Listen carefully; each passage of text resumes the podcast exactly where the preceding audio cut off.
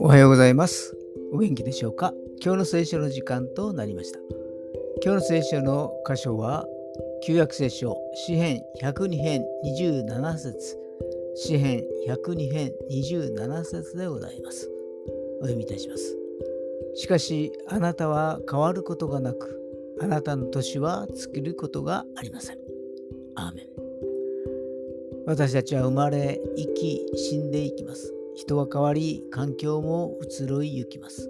創造主なる神様は天を作り、地を作り、すべてを作られましたが、それらも移りゆくものです。しかし、創造主なる神様だけは移ろいゆくことなく、昨日今日昨日も今日もいつまでも変わることはないのです。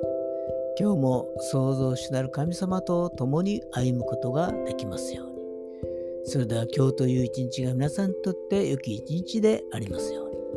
よッしーでした。